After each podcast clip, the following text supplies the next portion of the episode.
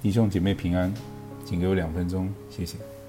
在约翰一书二章第九节说到：“人若说自己在光明中，却恨他的弟兄，他到如今还是在黑暗里。”约翰卫斯理和乔治怀特斐德对神学解释有着诸多的分歧。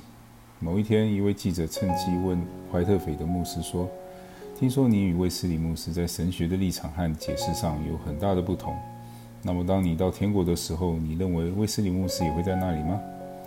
他回答说：“很可能我不能在天国见到卫斯理。”记者一听，心想：“这真是拿来做头条的大好机会。”于是带着好奇心，沉住气，等着怀特斐德的解释。怀特斐德却说：“因为卫斯理会坐在最靠近神宝座的位置，而我则会离宝座甚远的地方。”由此回答可知，怀特斐德是一位谦卑柔和的人。既能包容与自己见解不同的人，又懂得高举对方。温柔不是先天的本性，而是需要不断自我操练的一种品格。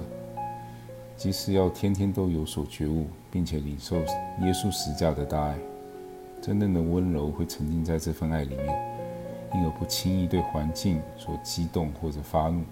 即使当我们受到旁人非难或遭侮辱的时候，仍旧能保持平和，不受影响。唯有仰望神以爱来拯救我们的十字架，才能活出真正的温柔。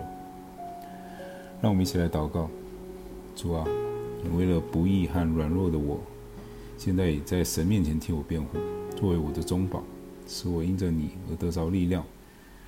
求你帮助我爱你所爱的灵魂和你所恨恶的罪恶，使我的生命像在你里面的人一样，所知与所行都能够一致。阿门。